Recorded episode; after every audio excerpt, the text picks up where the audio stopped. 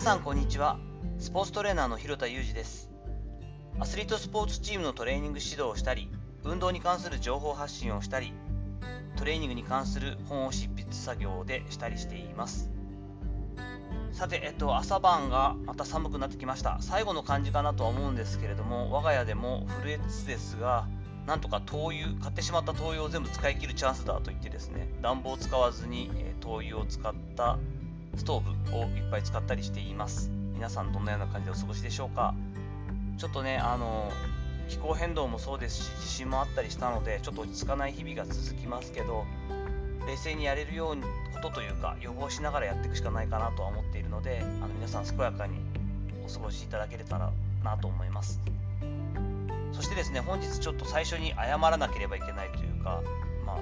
聞いてくださっている中でのお一人になっちゃうんですけれども、実はですね、昨年末に具体的な質問をレターくださいって言ってる割には読まないじゃんってなっ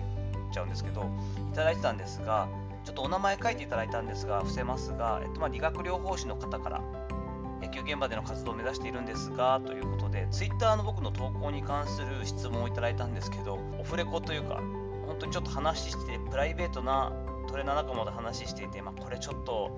言えないよねっていう話をしてたとこだったのであのそれをそのまま聞いてくださったんですけど個人契約のメリットとデメリット仲介マネジメント契約のメリットとデメリットを教えていただきたくてご連絡しましたっていうのがあったんですけどこれね正直あのできるだけ本音で話すようにはしてるんですが音声配信でどの方が聞いてるかわからないじゃないですか。やっぱこうなかなかこうオフレコじゃないと言えないことってありますよね。あのなのでちょっとこれ難しいなってお名前だけ言ってすいません答えられませんっていうのもちょっと問題だなと思ってちょっと置いておいたんですけれども ちょっとですね、えっと、話せる範囲でというかちょうど、えっと、そういった企画も考えたので、えっと、トレーナー業で生き残るために必要なビジネス感覚といった話の触りをちょっとさせていただいたらいけたらなと思いますスポーツ現場に携わりたいというトレーナー関連業私は、まあ、ストレングスコンディショニングというトレーニング指導者の専門家ですが、まあ、大きくくくるとトレーナーの一員なんですけれども、それは、えっと、アスレチックトレーナーであろうと、理学療法士であろうと、例えば、えスポーツ現場で特にやっていきたいと思っている通訳の方とかも同じだと思うんですが、えー、こういった方にとっては、まず自分自身のリテラシーとして、ビジネス感覚を備えておく必要は絶対にあると思っています。これはセミナーの中でもちょっとお話しするつかみみたいなもんなんですが、よく企業生存率っていうのを言いますよね。創業1年目には4割の企業が残っていく。創業5年目にはそれが15%になり、創業10年で6%、創業20年ではわずか0.3%、創業して30年持っている企業というのは全体の約0.02%ぐらいにしかないんだよといった話です。このコロナ禍でその比率もさらに下がっている可能性もありますし、まあ、企業の在り方自体も変わってきている部分もあるので、そのスピード感、えー、栄枯盛衰というか、ある役割を、一定の役割を果たして、廃業という形になるスピードも速かったり、買収などもあったりするんですが、スポーツ現場に携わるトレーナー生存率、これは個人事業主としてですが、であった場合、この数字のかける5倍ぐらいが大体目安なんじゃないかというのを肌感覚で持っています。どういったことかというと、トレーナー5年目、まあ、そのスポーツ現場に携わって単年契約であったり、まあ、反社員契約であったりとして携わっていけるのが5年目まででだいたい75%程度。10年働ける子が 30%20 年選手は全体の約1.5% 30年目は多分0.1%程度まあ30年続けてる選手というか、えー、専門家っていうのは1001って感じですよね。1000人に1人といった感じ。肌感覚で言ったらこれぐらいの確率なんです。私は一応20年目選手にさせていただいてますが、まあ100人いた中の1、2ぐらいにはなってるんでしょうね。20年前に私がキャリアをスタートさせた時に同じようなポジションだったり、スポーツ現場で、しかもまあフリーランスというか個人で契約していた人が100人いたとした中の大体生き残り1.5%、1人か2人だという感覚はあります。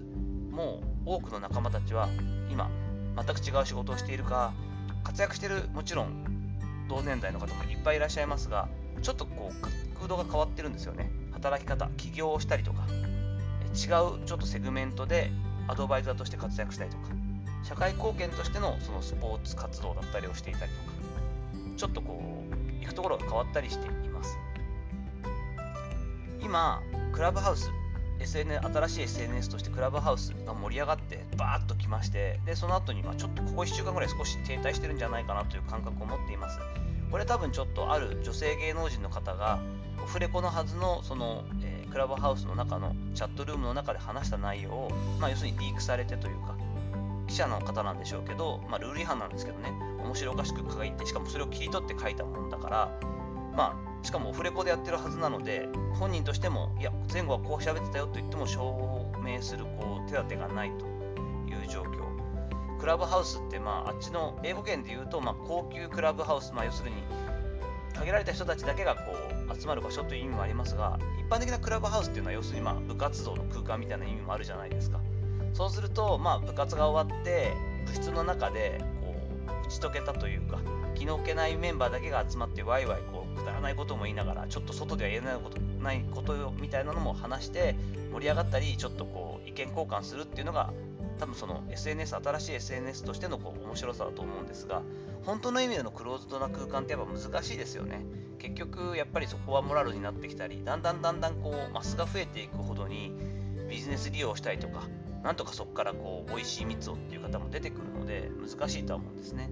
なのでやはり Zoom の限定 URL であったりとか、まあ、それも完璧じゃないんですけれどもできるだけまあ面と向かって話すのがいいんですがやはり本当の意味でのクローズな空間でないと話さないことっていうのは結構あるよなと思ったりしています。そんな折、えー、先日私のメルマガを登録してくれて、えー、と聞いてくださってる方の中でお一人なんですけれども、とこのセミナー10年後も生き残るトレーナーになるためのビジネス感覚という、えー、セミナーを私が3年ほどたまにこの時期にやってたんですけれどもそれをぜひ受けたいいつかやりませんかという話をいただいたのでじゃあまああの少し2021年版コロナ禍になって環境が変わった部分も踏まえてもう一度このトレーナー業には必要なビジネス感覚ということはあるからじゃあやりましょうかということでその方を招待してというかその方に、えー、有料にはなりますが、え招待状というか URL を送ってじゃあやりましょうということにしました。メルマガ会員の方にも、えーと、こういう方いらっしゃるのでもしあの受けたい方いらっしゃったらということで、まあ、クローズドに招待というか、えーと、お声がけして3名の方に参加していただけることになってます。ということで今回ですねもし聞いていただいてましたらまだこの都内でフリーランスで理学療法士をされている私に質問くださった野球現場での活躍を目指しているという、えー、方ですね。個人契約のメリットデメリット仲介マネジメント契約のメリットデメリットであったりとかですね社員として、えーと、現場に赴くことの点、まあ、不利な点そして反社員というか契約社員だったりとかあと不完全フリーランスの良さ、まあ、問題点みたいなところもちょっとあの本音のところでクローズドの場所であれば話をしていますのでもし、え日程やちょっとねお金あの有料にはなりますが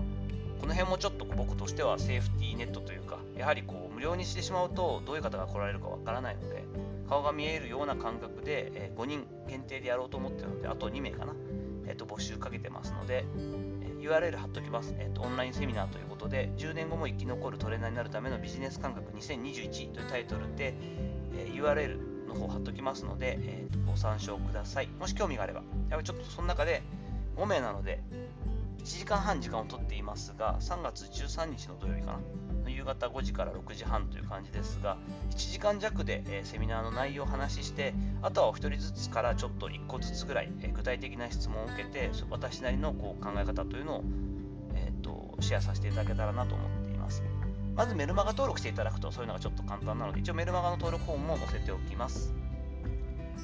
さていかがだったでしょうか？最後の方なんかちょっと告知チックになりましたが、まあ、ちょっとですねやはりこう若い世代20代30代の方中心にどういうふうにチャンスをもらえるのかなとかどういった手立てがあるんだろうかっていうのを聞きたい人っていうのはニーズがあるのはいっぱいあるっていうのは分かっているんですね。ただやはりあの公共の場というか SNS であったりっていうところで言うとやはり言えること言えないことっていうのは皆さんあると思うんですね。やはりこうちょっと切り取られてしまうとすごく誤解を受けたりまあそういったうがった見方で何かこう批判をしたいという方は一定数必ずいらっしゃるのでそこをまあ予防しつつ、えー、本当の意味でのニーズがあるところに対する期待に応えるというかそういった部分っていうのは大事になると思うので時々こういったような定期的なセミナーであったりとか、えーと、メルマガの中での企画だったりということをしていますのでそんなお話をしてみました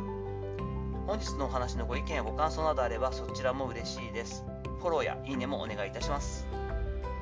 本日も最後までお聴きいただきありがとうございました。この後も充実した時間をお過ごしください。それではまたお会いしましょう。広田裕二でした。